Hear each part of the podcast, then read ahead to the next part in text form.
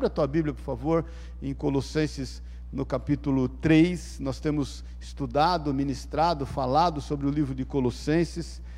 Eh, eu toda semana penso que a gente vai conseguir terminar, mas não vai. Eh, eu, eu, eu, eu, creio que eu não vou conseguir ministrar, não vai ter tempo, talvez, de ministrar tudo o que eu anotei aqui, mas eh, nós estamos chegando ao final do estudo de Colossenses. Hoje, hoje é a nona ministração, né? foram nove acerca do livro de Colossenses. Eu creio que vai mais umas duas. Eu sempre creio que mais umas duas acaba. Mas nós estamos chegando no final e, e foi muito edificante, tem sido muito edificante para nós esses estudos e essas ministrações. No versículo 18 do capítulo 3, quem achou, diga amém. Diz assim: Esposas, sujeite-se cada uma a seu marido, como é próprio a quem está no Senhor. Maridos, ame cada um a sua esposa e nunca a trate com aspereza, em outras traduções, amargura. Filhos, obedeçam sempre a seus pais, pois isso agrada ao Senhor. Pais, não irritem seus filhos para que eles não desanimem. Escravos, em tudo obedeçam aos seus senhores terrenos. Procurem agradá-los sempre e não apenas quando eles estiverem observando. Sirvam-nos com sinceridade por causa do seu temor ao Senhor. Em tudo o que fizerem, trabalhem de bom ânimo, como se fosse para o Senhor e não para os homens. Lembre-se de que o Senhor lhes dará uma herança como recompensa e de que o Senhor a quem servem é Cristo. Mas se fizerem mal, receberão de volta o mal, pois Deus não age com favoritismo. Amém? Vamos orar. Pai querido, obrigado, obrigado pelo teu mover, pelo teu agir, obrigado porque o Senhor nos tem visitado, obrigado porque o Senhor tem a sua forma de agir no nosso meio, Pai. Ser conosco, fala aos nossos corações, Jesus, discerne espírito de alma, nós temos sede do Senhor e nós nos submetemos à autoridade do Senhor e da Sua palavra, em nome de Jesus, que ela, Deus, nos faça crescer até a estatura do varão perfeito, em nome de Jesus. Amém e amém. Amém? Pode sentar-se, dá um, um abraço de olhos aí, um sorriso de olhos e um abraço de longe no teu irmão. Irmãos, nós, Paulo vai chegando ao fim da sua carta, né? Ele começa a já preparar os irmãos para sua despedida dessa carta. Você sabe, Paulo nunca foi na igreja de Colossos. Quem ministrou ali, fundou a igreja, foi Epáfras, que nesse momento está preso com Paulo em Roma. E quem leva essa carta é Tíquico, Tíquico com Onésimo, o escravo fujão, né, escravo de Filimão. Ele escreve essa carta preso em Roma, ele escreve também a carta aos Efésios, essa carta aos Colossos, aos Colossenses, e, e a carta a Filemão, para poder receber Onésimo ali com amor. Mas eu, eu, eu vejo que ele, nesse momento da sua despedida, depois dele instruir os irmãos, acerca de um novo modo de vida, nós falamos acerca disso. Né? Primeiro, ele vai instruindo os irmãos acerca do perigo do gnosticismo, daquilo que queria escravizar o entendimento das pessoas, querendo gerar uma série de regras, querendo gerar religiosidade, os afastando do Senhor. Depois, ele começa a ministrar um modo de vida, uma forma de viver em Cristo. Irmãos, cristianismo não é uma religiosidade, cristianismo não é um modismo. Cristianismo é um modo de vida, é como nós vivemos. A boca fala do que está cheio o coração, disse Jesus. Agora, Paulo, ele, ele ministra aqui, nessa, nessa, né, nessa fase da carta que nós vamos ler, não só hoje, mas também talvez no, no, no domingo que vem, ele, ele começa a ministrar alguns princípios. E é muito importante, irmãos, é muito importante isso nessa, nessa parte desta carta aos Colossenses, porque diz respeito aos princípios que nós devemos ter. Romanos diz que quando a raiz é santa, todo o resto será. A gente sabe da importância de embasamento, de alicerce, de princípios na nossa vida. Muitas vezes a gente está um tanto quanto desnorteado porque nós estamos distantes dos princípios fundamentais, das coisas básicas da nossa vida. E é óbvio, quando, quando o básico, quando o fundamental, quando o alicerce não está solidificado, embasado na rocha que é Jesus, com certeza a, a edificação vai sair do prumo. E quando a edificação sai do prumo, óbvio, ela corre um sério risco, como diz lá a parábola das duas casas, né? Uma foi fundamentada na rocha, a outra foi fundamentada na areia e a gente sempre tem a percepção de aqueles que foram mais rápido e que construíram com mais excelência aos olhos dos homens é mais bem sucedido, porque aquele que construiu na areia, ele fez uma obra mais econômica, uma obra mais rápida, talvez até mais bonita, porque não gastou dinheiro na fundação, pôde gastar dinheiro na aparência. Quando na realidade, aquela tempestade que veio sobre os dois, porque tempestade vem sobre justos e injustos, aquela casa fundamentada, firmada, ela permaneceu. Então, Paulo começa a falar de alguns princípios, e eles são extremamente importantes. Eu vou tentar falar desse primeiro princípio hoje, que é o princípio da autoridade. Isso é muito importante, irmãos, porque a autoridade é muito mal vista né, nos nossos dias, por conta do mau uso dela. É importante a gente entender, irmãos, que se não houvesse hierarquia, o mundo seria um caos. Tem que haver hierarquia tem que haver autoridade, a despeito de estarem usando ela má ou não. Isso não, não diz respeito a nós, por isso que Paulo fala que quando nós respeitamos a autoridade, nós entendemos que ela vem de Deus. Eu vou falar sobre isso daqui a pouco e vou te dar a base bíblica. Estava conversando com, com, com o Gustavo e o, e, o, e o, Daniel, agora antes da reunião, ali atrás, é, o fato de nós termos o que nos diz muito respeito, né, um STF que não está de acordo com aquilo que a gente entende que é o certo, não quer dizer que nós vamos mandar explodir o STF. O STF é bom, ele é bom para a democracia, ele é bom para o país, amém? A Câmara do, do Senado, dos deputados, também é bom. O que nós temos que orar é para que, para que servos, homens, mulheres de Deus ocupem esse espaço e exerçam essa autoridade de forma digna. Então nós não somos contra líderes, contra governantes, muito pelo contrário, nós somos convidados pelo Senhor a orar por esses líderes, por esses governantes. Amém, irmãos? E, e para que eles sejam transformados, porque quando o justo governa, toda a nação prevalece disso. Então é importante você entender que a autoridade, ela, ela, ela foi delegada, ela é de Deus e ela foi delegada aos homens. Por isso que eu creio que não vai dar tempo de a gente entrar em tudo isso, mas esse é um princípio muito importante a gente entender. Porque a falta do entendimento da autoridade é que tem corroído o seio familiar. Romanos, no capítulo 13, no versículo 1, se alguém puder colocar aí, por favor, não sei quem está lá, é a Pri, é, é a Pri, diz assim: Romanos 13, 1 diz assim, se você, aqui, depois você acompanha na tua Bíblia. Eu estou lendo na NVT, amém, irmão? Só para lembrar. Todos devem sujeitar-se a autoridades, pois toda autoridade vem da onde? Vem de Deus. E aqueles que ocupam cargos de autoridade foram ali colocados por Ele. Portanto, quem se rebela contra a autoridade se rebela contra Deus, que a instituiu e será punido. Irmãos, quando nós lemos as instruções de Paulo para a família, que nós lemos agora do versículo 18 ao 25, e se nós a compreendermos bem, a gente não vê simplesmente regras que temos que seguir ou obedecer. Nós, a, a gente entende que são princípios, e são princípios básicos para o nosso bem. Quer a gente entenda ou não, não são regras, mas são valores são princípios que são importantes para nós. Então, toda autoridade, mesmo no, a partir do seio familiar, em toda a sociedade que nós vivemos, elas vêm de Deus, elas foram delegadas por Deus. E qualquer hora a gente pode até aprofundar a questão é, do como essas autoridades e como Deus permite. Aí, irmãos, a gente divaga muito, porque nós não sabemos os planos e os propósitos de Deus. Tem vários relatos na palavra de Deus, por exemplo, Ciro, rei da Pérsia, que o Senhor usou e tantos outros que o Senhor pode e quer usar. Cabe a nós confiarmos e crermos no Senhor, porque se Ele delegou a autoridade, Ele certamente tem um propósito.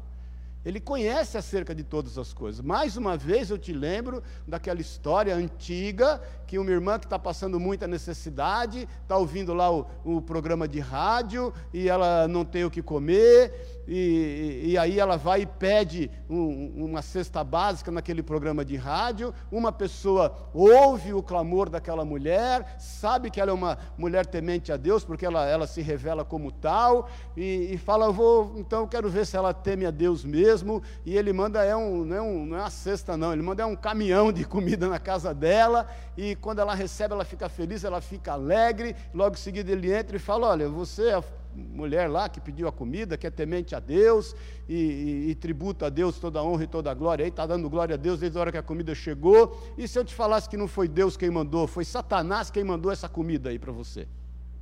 Aí ela olha para o homem e fala assim: Olha, eu não sei quem, quem trouxe a comida, se foi Satanás, que foi. Eu sei que quando Deus manda, até o Satanás obedece. Então, Deus está no domínio e no controle de todas as coisas, Ele tem um propósito acerca de todas as coisas. É muito comum hoje em dia esse, esse sentimento de, de, de, se rebelar contra autoridades. Tomem cuidado com isso, nós somos chamados para orar por elas. Por quê? Porque isso começa muitas vezes no núcleo da nossa família. Vai sendo migrada lá desde a nossa formação. Amém, irmãos? Hebreus 1, no capítulo no capítulo 1, perdão, Hebreus capítulo 1, no versículo 3, só a parte A do versículo diz assim: O Filho irradia a glória de Deus e expressa de forma exata o que Deus é, e com a Sua palavra poderosa sustenta todas as coisas. Então a palavra de Deus, ela traz equilíbrio em todas as coisas da nossa vida. Se a palavra do Senhor diz acerca das autoridades e o quanto nós devemos orar por elas, e o quanto nós não devemos nos, nos insurgir contra elas, nos rebelar contra elas, porque nós estaríamos nos rebelando contra a soberana vontade de Deus, é porque há fundamento nisso. Porque a Bíblia nos diz que todo o universo é sustentado pela palavra. Se a palavra de Deus fosse alterada uma vírgula, o mundo entraria em caos, querido. Então, quando nós nos insurgimos contra a palavra, na realidade, as coisas começam a ficar sem sustentação na nossa vida. Perceba que é, é, é quando você pega aquela pilha de lata que está no supermercado, você resolve tirar aquela latinha lá de baixo para levar para casa. E rui toda, toda a pilha. Porque são elementos básicos, de fundamentos essenciais que, quando deslocados do lugar certo, seja lá qual foi o motivo que levou alguém a deslocar aquilo, tudo ruim. Por isso que nós estamos vivendo o que nós estamos vivendo. Então, essas instruções que Paulo dá acerca da família e acerca de autoridade foram sempre de difícil entendimento, desde aquele momento em que ele ministrou. Isso para nós, às vezes, é de difícil entendimento. Como é que eu vou respeitar a autoridade? Você não sabe o marido que eu tenho em casa para você falar um negócio desse. Você não sabe a mulher que eu tenho em casa, você não sabe os filhos que eu tenho, você não sabe o pai que eu tenho, você não sabe os, os funcionários que eu tenho, você não conhece o meu patrão. Então, esses problemas, óbvio, sempre tomaram conta da sociedade, irmãos. Nós, nós somos os mesmos sempre, a gente é feito da mesma constituição. Irmãos, agora é importante a gente entender que a delegação de, de, de autoridade, presta atenção nisso, ela, ela, não, ela não, não investe no homem poder. Vou repetir. As pessoas confundem autoridade com poder. E elas querem exercer autoridade na força, no poder. Aí é a raiz do problema. Quando nós entendemos de autoridade e entendemos esse princípio básico e, e, recebemos isso como vindo do Senhor, e nós temos que exercê-la, é um papel fundamental nosso, porque o que eu vejo hoje, qual o grande problema que há nas famílias? Os pais não querem exercer autoridade com relação aos filhos, os pais, por não conhecerem autoridade, não respeitam a autoridade marido da esposa e vice-versa, esposa do marido, e aí é o seguinte, aí é a, é a síndrome do Zeca Pagodinho, deixa a vida me levar, a vida leva eu. Por quê? Porque a autoridade, quando necessária, aí vem sendo imposta com poder, com demonstração de força. Vamos quebrar tudo. Vamos para as ruas. Vamos fazer do nosso jeito. As pessoas têm que entenderem, e, e, não é assim, querido. Por quê? Porque a autoridade não pode conotar poder. Amém até aqui, querido? Isso é um princípio básico, elementar na nossa fé. Autoridade não conota poder. O problema, e isso aconteceu no seio da igreja, e, e, foi, né, de qualquer forma, no renascentismo começou a ser questionado. Um grande filósofo francês que vocês sabem, Descartes, penso logo existo, começou a pôr é, questionamento em todas as coisas, e ele dizia: eu, eu, eu, eu, eu, eu questiono todas as coisas, só há uma coisa que eu não questiono, é que eu questiono. de certa forma foi bom por conta do mau uso que a igreja até o século 16 exercia naquele momento da sua autoridade, entre aspas, porque ela exercia através do poder, e depois a gente tem a reforma protestante, enfim, Deus vem agindo no meio da história. Se você ler e estudar sobre a história da igreja, você vai ver Deus agindo e colocando a igreja realmente em favor de toda a comunidade, de toda a sociedade, não a fim de explorar a sociedade em seu benefício próprio. E entenda que isso começa a entrar nos lares e chega no momento que nós vivemos hoje, que os pais já não. Hoje as crianças não podem ouvir não. Não, não, não pode, só tem que ouvir sim. Você não pode dizer não para os seus filhos. Eu vi uma pessoa falar acerca disso. Não, não pode. A criança não pode ouvir não, porque ela, ela tem que ouvir sim. Ela, ela tem que ser conduzida para o entendimento. Querido, a, a Bíblia diz: seja pois o seu falar sim, sim, não, não. Quando você fala você não pode dizer não, você já disse não. Amém? Já está um não antes do não poder dizer não. E aí é o seguinte, todo mundo vai entregando, de certa forma, de bandeja, a esse, né, essa, essa vida pós-moderna e as coisas como tem acontecido. Tudo passou a ser passível de questionamento, e aí as pessoas, por não exercer a autoridade com amor, com um coração de servidão, de serviço, elas impõem a sua forma de pensar. Isso tem gerado o caos que tem gerado nas famílias. Amém? Por isso que são básicos esses princípios, eles são elementares. E esse princípio de autoridade a gente tem que dar uma explorada profunda. Irmãos, não tem como, escuta aqui, presta bem atenção nisso, você não tem como exercer autoridade se não tiver amor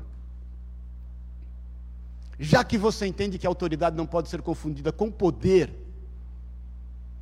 você tem que entender, nós temos que admitir e entender que não há como você exercer autoridade se não, é, não, não houver amor. Você, não, não tem como você colocar o seu ponto de vista de forma que ele seja aceito, não por imposição, que não seja por amor.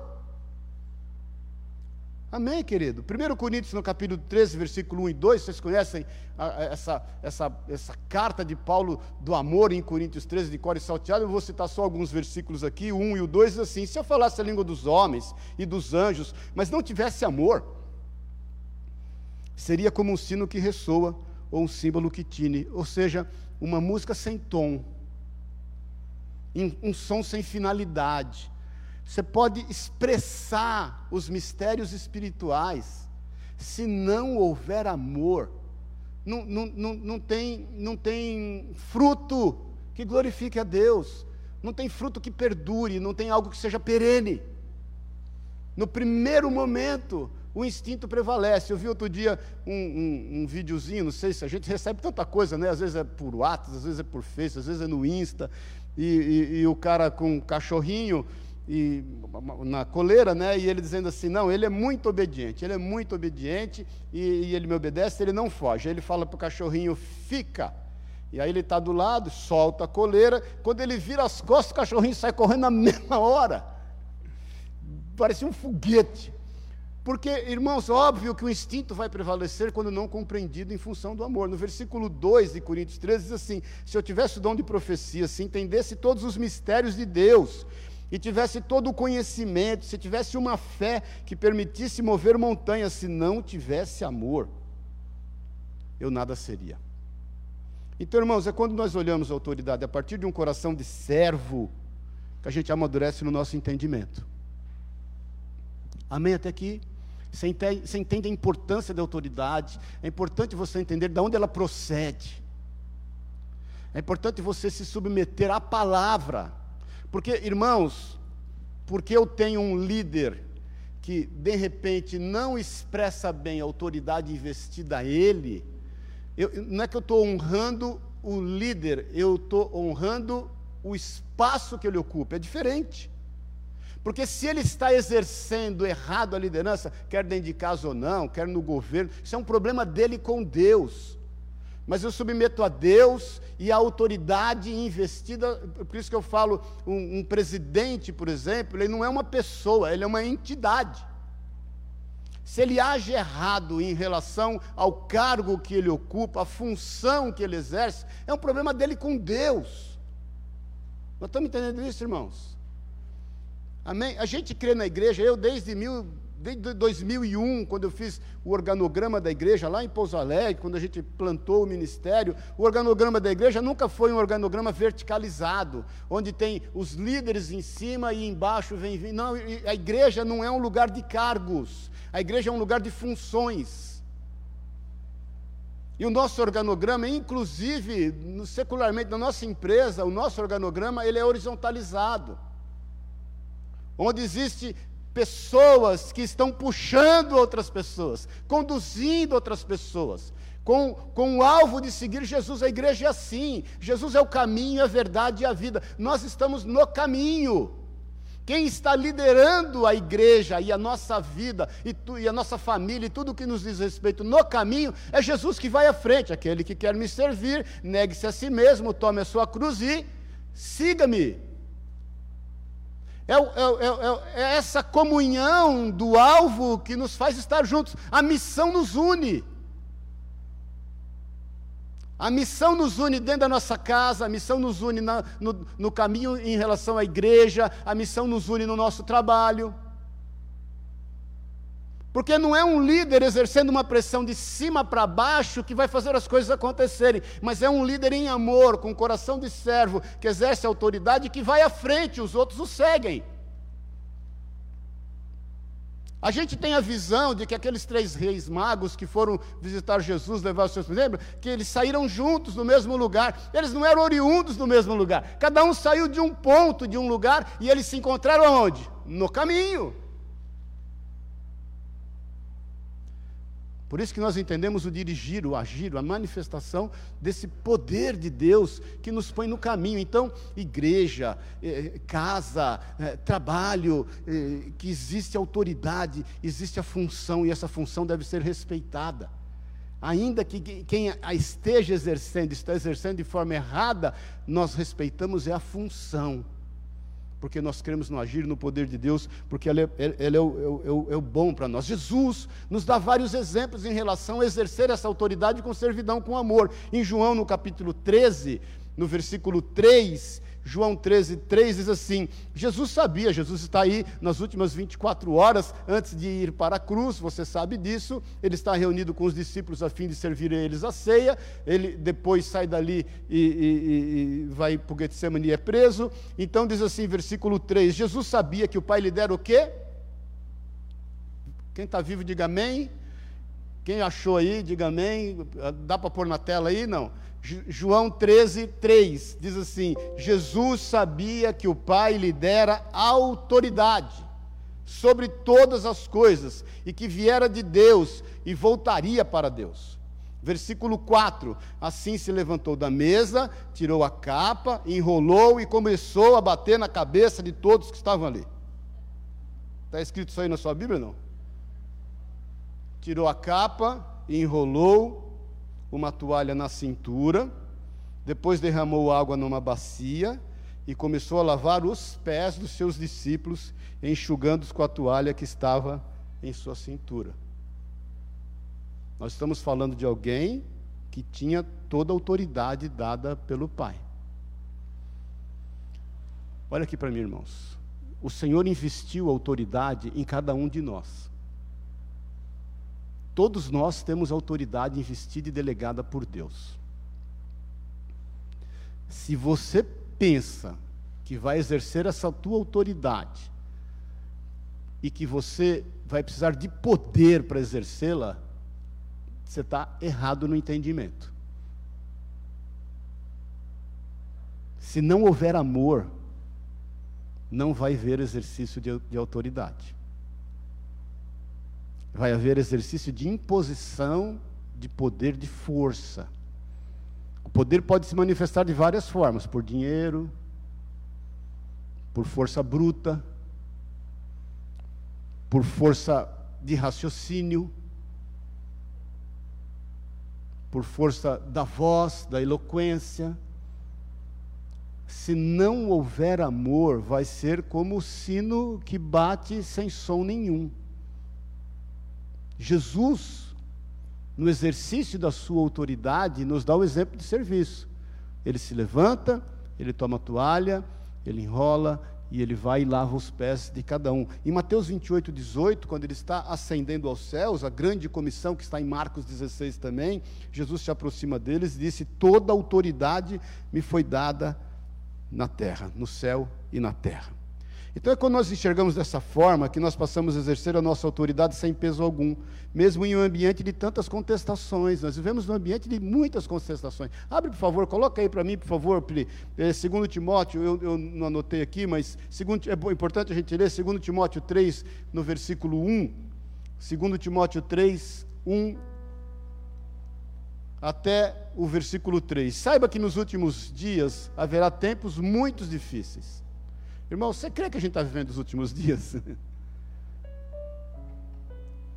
E são tempos difíceis. No versículo 2: Porque as pessoas só amarão a si mesmas e ao dinheiro, serão arrogantes e orgulhosas, zombarão de Deus, desobedecerão seus pais, serão ingratas e profanas.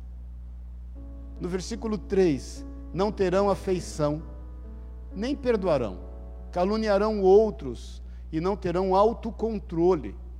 Serão cruéis e odiarão o que é bom. Olha aqui para mim um pouquinho, irmãos.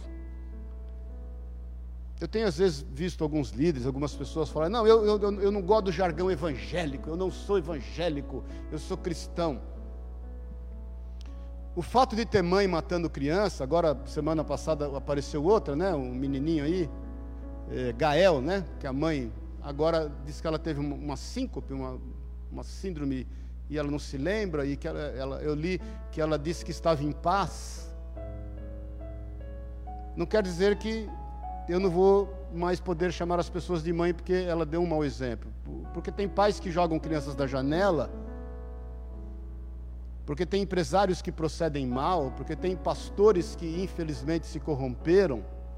Porque tem irmãos que dão péssimo testemunho, agora eu não, não, vou dizer mais que eu sou pai, ou que sou mãe, ou que sou filho, ou que sou pastor, ou que sou empresário, ou que sou evangélico. Porque a gente tem entregado com muita facilidade e tem se, se virado e odiado o que é bom e entregando isso a Satanás. Tem aquela plantinha lá, espada de São Jorge, né? Que muitos alegam que aquilo eh, vem da Umbanda. Gente, quem criou a plantinha foi o Senhor. Se estão fazendo mau uso dela, eu não vou pegar a plantinha e queimar. Nós estamos delegando a autoridade que nos foi entregue ao, ao, ao acaso, porque usaram mal a autoridade. Amém, queridos?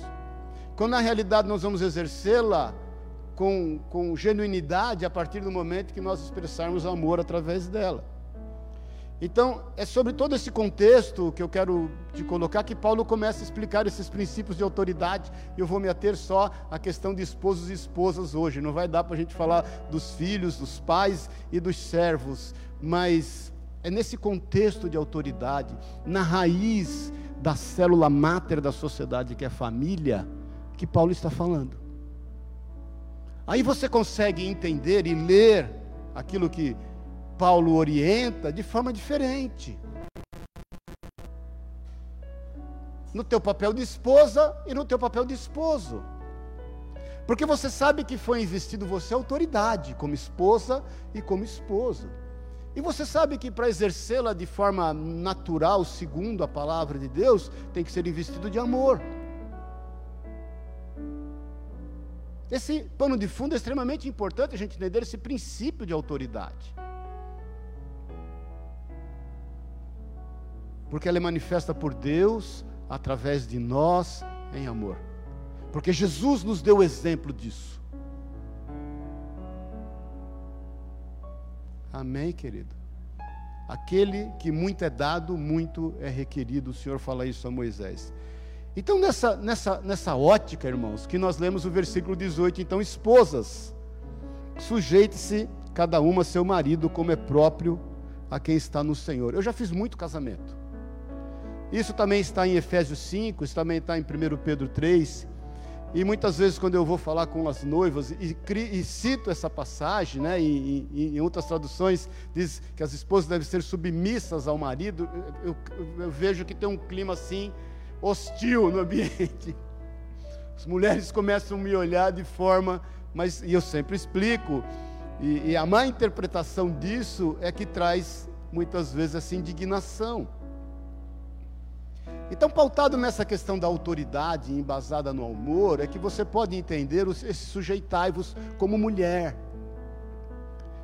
E ser submissa como mulher. Irmãos, não existe nada mais genuíno da mulher do que ela ser feminina. E ela submeter-se à masculinidade do seu esposo.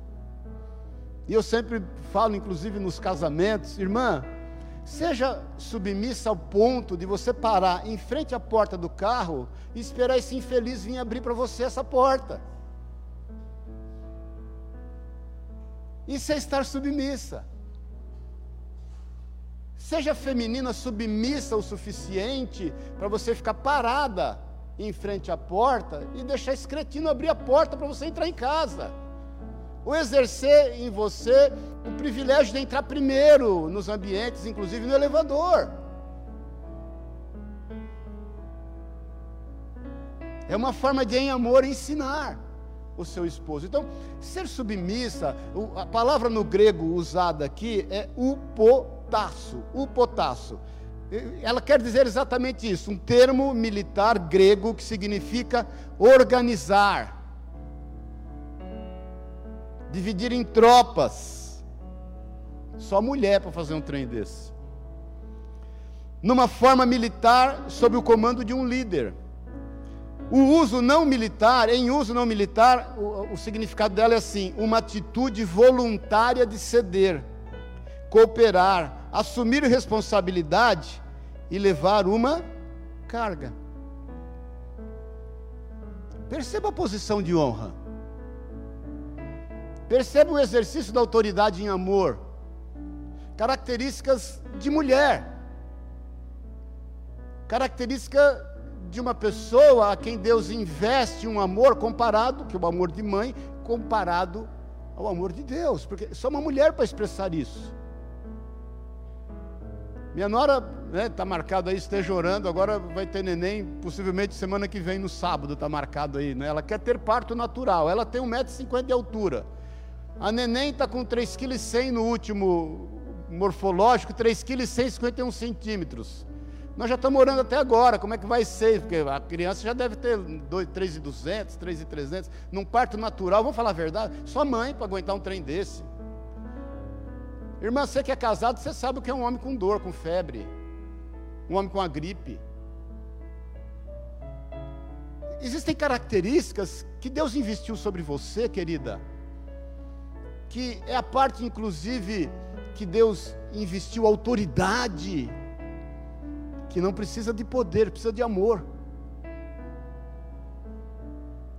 Porque há na mulher um radar de senso de organização, de poder separar as tropas dentro de um contexto familiar que o homem não tem. Amém, querido?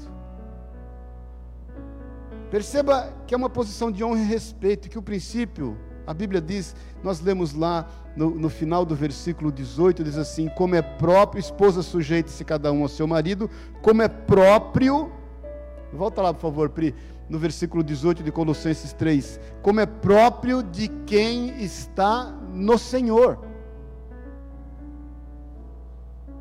Irmãs, se você não estiver no Senhor, é praticamente impossível isso. Se você não estiver no Senhor embasada nos fundamentos, entender o seu papel e a autoridade que Ele tem e exercê-la em amor, é praticamente impossível. Não é só na sociedade de hoje, sempre foi. Não se esqueça que Paulo, quando está escrevendo aos Coríntios, ele fala para que as mulheres fiquem caladas no culto. Não sei se você se lembra. Isso levantou-se sempre uma celeuma teológica, dizendo que mulher não pode ser pregadora, pastora. Mulher não, não, não, é porque as mulheres falavam muito mesmo, elas tinham dúvidas, elas ficavam perguntando aos seus maridos o que ele quer dizer com isso, o que ele quer dizer com aquilo, que, onde ele vai chegar. E Paulo falava, gente, eu não consigo pregar, por favor, as mulheres, fiquem quietas. Por quê? Porque mulher é isso, querido. Mulher, ela, ela tem muita espontaneidade. Agora, se não estiver no Senhor, é difícil. É difícil exercer autoridade com amor, não estando em Deus, não respeitando princípios, sabendo não só os limites, mas as limítrofes da sua autoridade. Perceba que essa posição de honra Cada vez que nós a compreendemos e compreendemos essa posição, ela, ela, ela é uma posição de igualdade. Irmãos, vou falar para você, querido. Sabe por que muitas vezes você reclama que a tua mulher é insubmissa? Porque ela não entendeu a missão e você não está sendo capaz de passar a ela a missão que Deus te deu. Submissão é também estar sob a mesma missão. É aquele líder que vai à frente, conduzindo em amor e trazendo por trás ou ao lado de si aqueles que estão caminhando com ele. Submissão é andar ombro a ombro, minha irmã. E meu irmão, é você saber liderar com amor e passar a ela a missão necessária. Não é aquele organograma que você de cima exerce pressão para que as coisas aconteçam. É você andando com a sua esposa lado a lado e ela vai saber, entendendo a missão, o quão importante é caminhar em amor junto com você. Amém? Não adianta, às vezes o marido fala: Ah, eu chego em casa, minha mulher não fez isso, não fez aquilo, gastou não sei quanto. Você passou para ela a missão, ela sabe quanto você tem na conta, ela sabe o que você tem para pagar. Vocês fizeram planos juntos, você compartilhou com ela a necessidade. Então, irmã, ser submissa é também se esforçar e entender a missão, naquilo que você ainda não entendeu.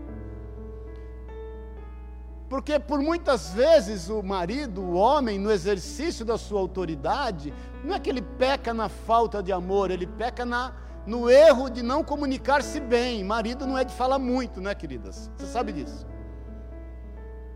Marido é aquele que quando vem do trabalho estrupiado, porque é estrupiado, é igual cachorro quando sai da briga. Ele se enfia dentro do, do, do canil dele, lá do canto dele, e fica se lambendo, lambendo as feridas.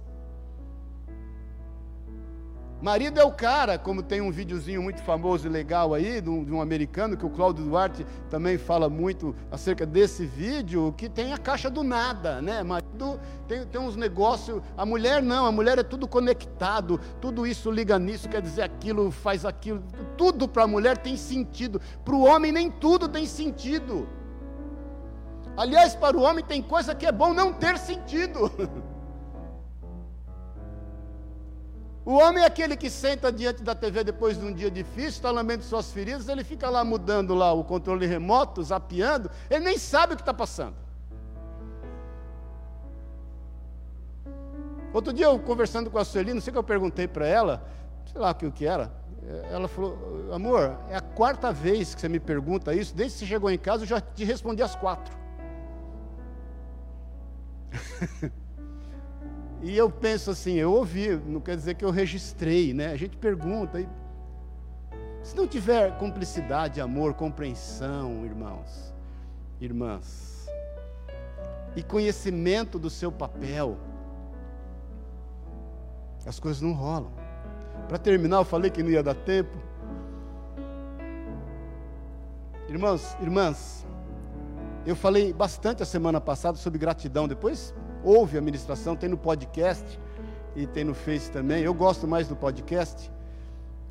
Agradeça a Deus no exercício da sua autoridade dentro da sua casa. Dá glória a Deus pelo marido que você tem.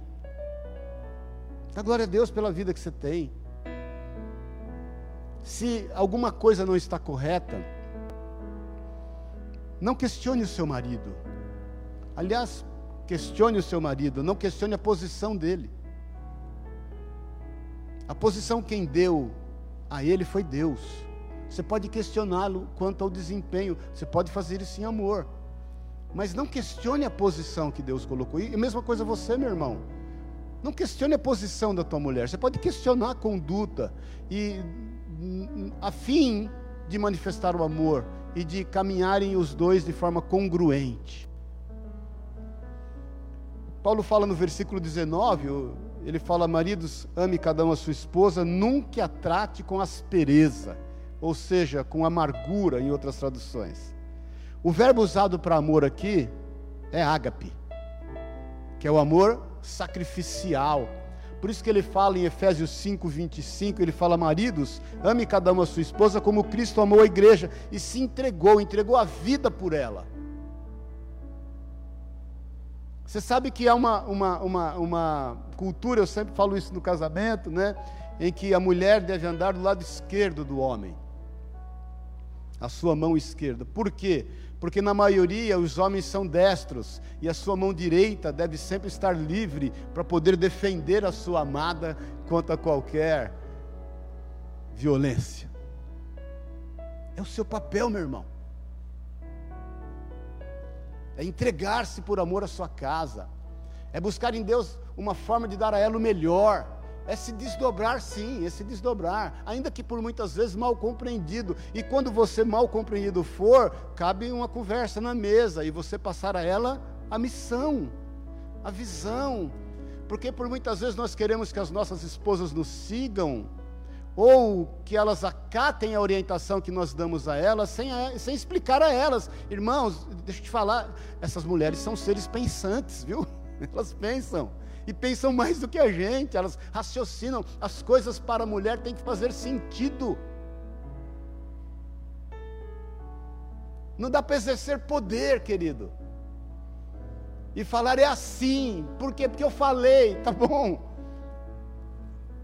Não vai resolver, não vai ser perene.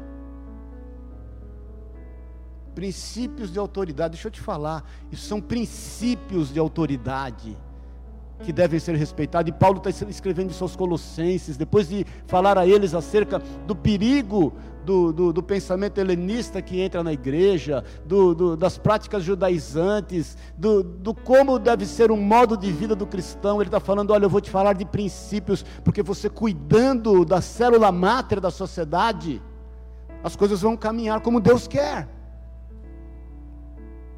1 Coríntios 13, no versículo 4 e 5, diz assim: O amor ele é paciente, viu irmãos? Ele é bondoso. O amor não é ciumento, nem presunçoso, também não é orgulhoso. Versículo 5, nem grosseiro. Não exige que as coisas sejam a sua maneira. Vou repetir. 1 Coríntios 13, 5. O amor não exige que as coisas sejam a sua maneira não é irritável e nem rancoroso. Bom dia, paz do Senhor. Colossenses 3, nós lemos isso e falamos isso dois cultos atrás. No versículo 14 e 15 diz assim: acima de tudo, revistam-se do amor que une todos nós em perfeita harmonia. Colossenses 3,14. Em outras traduções diz que o amor é o vínculo da perfeição. Versículo 15 de Colossenses 3: Permitam que a paz de Cristo governe o seu coração, pois, como membros do mesmo corpo, vocês são chamados a viver em paz e sejam sempre agradecidos. Falei sobre isso domingo passado. É quando nós somos vinculados em amor, nós temos um coração grato a Deus por tudo que Ele tem feito em nós e certamente fará através de nós. A régua, irmãos, com relação aos homens, em relação a nós, ela sobe um pouco mais, porque ela fala que nós não devemos tratar as nossas esposas com rancor, com amargura e com aspereza. Isso vai contra uma natureza masculina. Por quê? Porque nós aprendemos assim em casa, na escola. Muitos de nós é de uma geração de que é o seguinte: você chegar chorando em casa, você vai apanhar de novo. Não traga desaforo para casa. Arrumou problema na rua, lá você resolve. Eu gosto muito do que o Augusto Cury fala. Ele fala, meu irmão, meu amigo, se você está no trânsito e você é aquele do bateu, levou, se você é aquele que vai para cima, desculpe, você é um desequilibrado. Você precisa de tratamento. Para nós, muitos de nós, os homens, irmão, vamos falar, o lugar do nosso pecado, sabe onde é? É no carro, é no trânsito. É onde a gente manifesta os nossos princípios, sentimentos mais, mais de homem das cavernas, muitas vezes. E a gente entende que isso nós temos que trazer para casa. Não.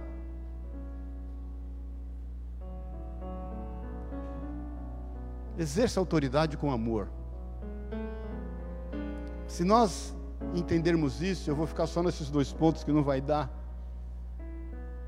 Nós vamos começar a ver o tratar de Deus a partir da nossa casa. Deixa eu te falar uma coisa, olha para mim, irmão e irmã. O fato de você ter sofrido na sua formação algo diferente a isso que Paulo nos orienta, não quer dizer que você vai passar isso nas gerações seguintes. Amém? O fato de você ter sofrido, sofrido orfandade, ser filho de pai morto, de, de, ser filho órfão de pai vivo, filho órfão de mãe viva, né? Porque eles tinham lá os seus motivos e não cabe a nós julgá-los. Não quer dizer que você vai fazer a mesma, mesma coisa. Por isso que Paulo está escrevendo aos Colossenses, dizendo: Olha, agora a vida de vocês mudou. E, e isso é muito importante para os nossos dias, agora a nossa vida mudou. Eu sou o primeiro convertido na minha família, eu tive uma formação totalmente diferente. E eu confesso, eu, meus pais muito unidos, sempre, foi muito importante na formação do meu caráter. Meu pai muito autoritário, muito bravo, muito nervoso, tinha lá os seus motivos, suas enfermidades, e eu sempre respeitei muito isso. Sempre até, até, até achava engraçado algumas atitudes do meu pai. Eu já falei para vocês, a minha mãe, ela fundou o MMA lá, o UFC, foi minha mãe que fundou o Vale Tudo. Ela punha a gente no octógono e é o seguinte, destruía a gente. E, e, e particularmente, irmãos, eu não tenho nenhum trauma Porque eu entendi que era um, que não, eu nunca encostei a mão nos meus filhos.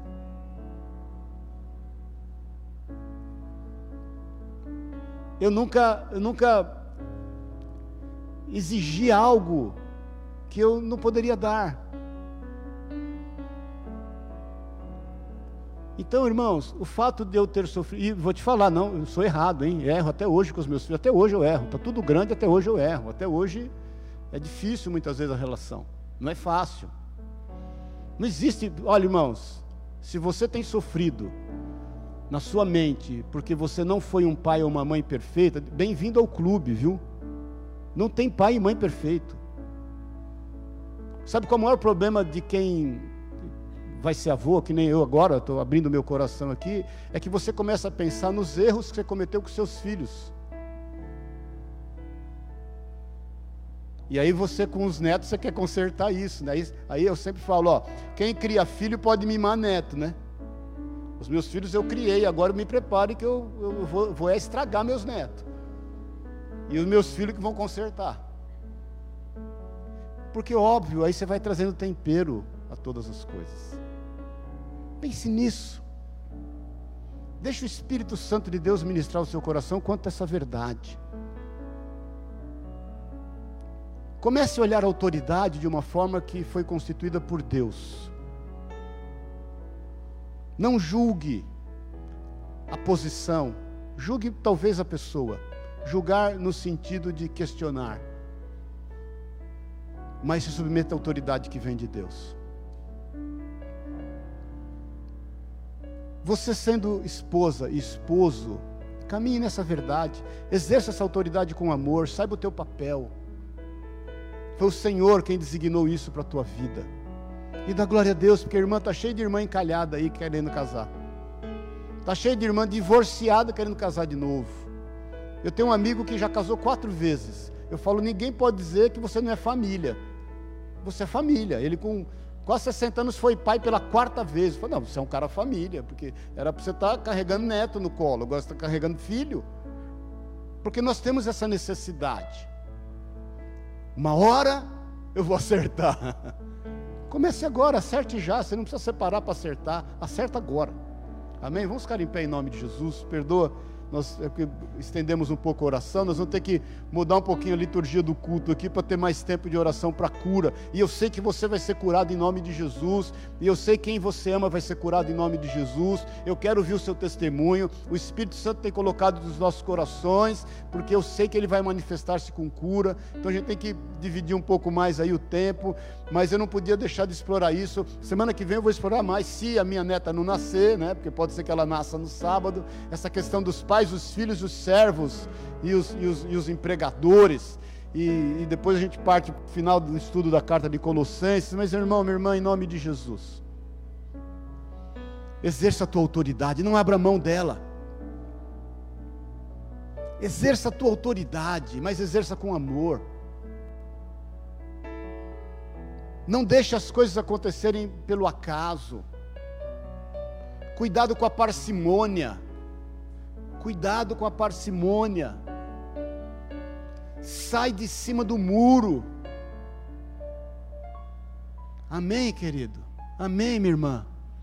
Saiba o seu papel. É o teu lar. Mais uma vez, é a célula máter da sociedade. As pessoas têm dito, eu tenho conversado com pastores, não, porque a família, porque vão destruir a família. Descansa que nunca vão destruir a família. A família nunca vai acabar, irmãos. Nunca. Sabe por quê? Porque ela é uma instituição criada por Deus.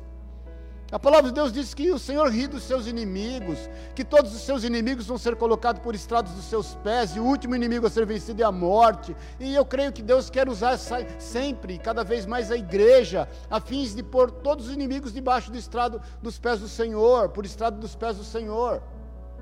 Então a família, né, como apareceu um vídeo recentemente de, um, de uma pessoa, um rapaz falando, é, numa convenção, estão falando que a gente quer destruir a família, nós queremos mesmo, a gente sabe que são, isso é neomarxismo, né? Marx já falava nisso, que a injustiça social começa dentro da igreja, não é o caso agora, mas a família nunca vai ser destruída. Se você pensa que um dia a família vai ser destruída, não vai.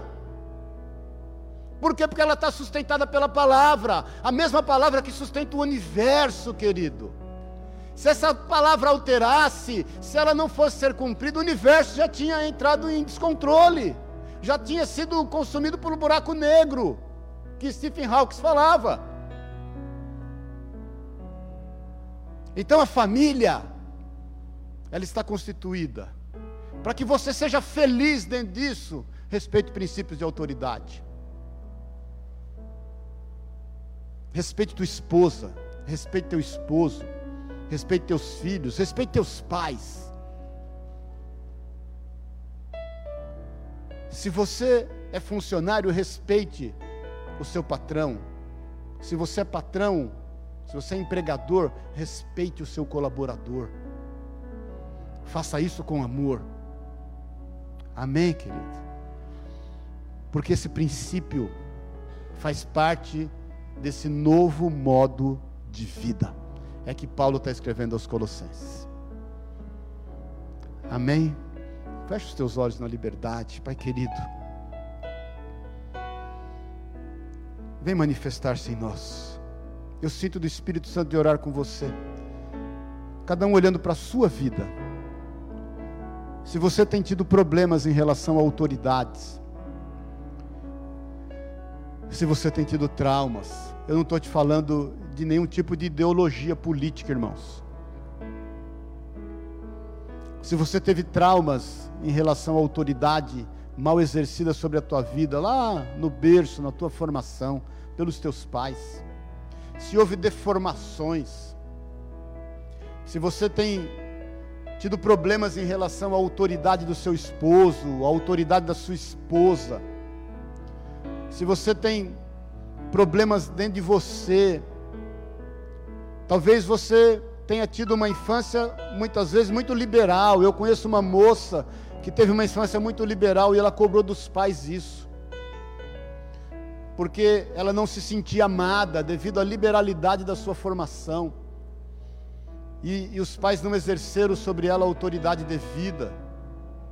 Ou se você teve uma infância onde foi exercida uma autoridade muito radical, coisas que você não entendeu, que foi, foi em função do poder e não do amor. Coloque isso diante do Senhor. Peça para que o Senhor te cure nesse instante. Peça, você tem que pedir para que o Senhor te cure. Você tem que colocar isso diante do Senhor e declarar: Senhor, isso me fez mal, e porque me fez mal, eu não consigo exercer a minha liderança, e não consigo lidar com os líderes, porque eu fui traumatizado, traumatizada nisso. Infelizmente, isso é muito comum não só nas famílias, mas no seio da igreja. Então é o seguinte: libera o perdão agora. Se coloque diante do Senhor. Eu, eu vejo como que uma nuvem se dissipando na tua vida. Eu vejo como que um liberar do Senhor. Então, se você teve, invista, invista esse tempo, querido. Você que está nos ouvindo aí, você que nos ouve depois, invista esse tempo agora diante do Senhor. Se apresente diante do Senhor e declare: Senhor, eu quero exercer o meu papel, a autoridade delegada a mim, com amor, com coração de servo, livre dos meus traumas, livre dos fundamentos que foram colocados em mim de forma errada. Em nome de Jesus. Se você precisa de uma mudança no entendimento nessa área da sua vida, levanta a tua mão, aos, cada um no seu lugar, levanta a tua mão ao alto. Se você entende que precisa haver uma mudança, em nome de Jesus. Entenda que é o Senhor quem te toma pela mão agora. Eu não sei o que gerou o problema, o que te traumatizou, o que fez com que você tivesse uma conduta errada. Eu não sei quem conduziu a tua vida para isso, para esse esse problema, te levou a esse essa circunstância. Eu sei que Jesus é quem te toma pela mão agora. Ele é quem te dá o exemplo de autoridade com serviço, é Ele quem lava os teus pés, é Ele quem faz com que você entenda o quanto Ele te ama e o quanto Ele está disposto a servir você em amor. Porque o filho do homem, diz o Senhor, foi levantado para servir e não para ser servido. Eu não sei se erraram com você na sua formação, na criação que você teve, se erraram com você dentro da igreja. Eu sei que Jesus te toma nas mãos agora e traz paz ao teu coração, porque Ele tem te conduzido com bom êxito. Ele tem te conduzido com amor. Essa palavra que o Senhor nos trouxe hoje, a começar por mim, por mim, o Senhor falou muito comigo. É para trazer refrigério, para trazer cura, para trazer um modo de vida, para trazer alinhamento quanto aos princípios da palavra de Deus. Jesus, essas mãos estão levantadas a Ti, quem sustenta essas vidas é o Senhor, não somos nós, é a Sua palavra. Por isso, Pai, no Teu santo nome, põe em ordem, põe em ordem todas as coisas, põe em ordem a vida dos Seus filhos, Pai, põe em ordem no seio da família, vem restaurar os princípios básicos da família em nome de Jesus, vem restaurar os princípios básicos de cada um de nós. Nós, neste momento, nos submetemos à autoridade da Sua palavra e alicerçamos a nossa vida no Senhor, que é a rocha. Em nome e na autoridade de Jesus Cristo. Todo trauma, todo medo, todo, todo exercício errado por mau exemplo, eu declaro caiu por terra nesta manhã. Em nome de Jesus que a tua paz que excede todo entendimento venha governar a nossa vida, como diz em, em, em, Colossenses 3, Pai, venha governar, seja isso o que governe os nossos corações e que os nossos corações sejam sempre agradecidos, como diz Colossenses 3,15, em nome de Jesus, e que nós possamos exercer esta autoridade com alegria nos nossos corações em função do amor dispensado a essa tarefa que o Senhor nos deu em nome e na autoridade de Jesus Cristo Senhor. Amém e amém. Amém, querido. Glória a Deus, aleluia. Deus é bom. Deus é bom. É quando as coisas se abrem diante dos nossos olhos. Você vai perceber o como. E esteja meditando ainda, viu, querido? Esteja meditando nisso ainda. Você vai ver que o Senhor é que traz cura e Ele põe no eixo todas as coisas em nome de Jesus. Amém? Semana que vem, não sei se a gente consegue acabar, porque são as considerações finais de Paulo. Eu quero falar sobre ainda esse princípio de autoridade em relação aos filhos, aos pais e aos empregadores e empregados. E depois existe o princípio da oração que Paulo fala também, que é outro princípio extremamente importante para nós em nome de Jesus. Amém? Perdoe aí o avanço do horário. Que o amor de Deus, o Pai, a graça eterna de Jesus Cristo, nosso Senhor e Salvador, a unção, o consolo, o poder do Espírito Santo de Deus te leve em paz, que você vá em alegria e exerça o seu papel no meio que você está inserido, com alegria no coração, sendo sempre grato a Ele, em nome de Jesus. Amém e amém. Amém. Glória a Deus, aleluia. Salva de palmas com autoridade.